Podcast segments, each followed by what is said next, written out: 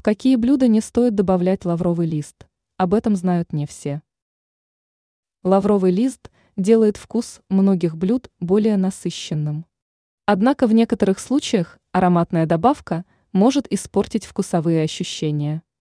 О том, в какие блюда лучше не добавлять лавровый лист, вы узнаете из статьи. Рыбный бульон и блюда из рыбы. Добавление лавра в рыбные блюда может отрицательно сказаться на вкусе рыбы. Блюдо рискует приобрести неприятную горечь. Суп на молоке. Нежный молочный суп будет конфликтовать с сильными специями.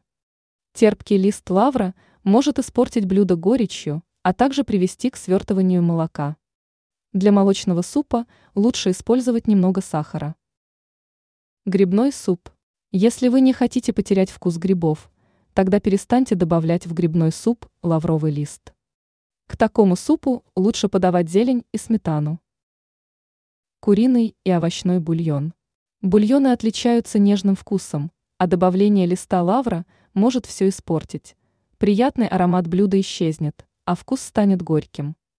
Лавровый лист лучше использовать при приготовлении маринадов, консервировании солений.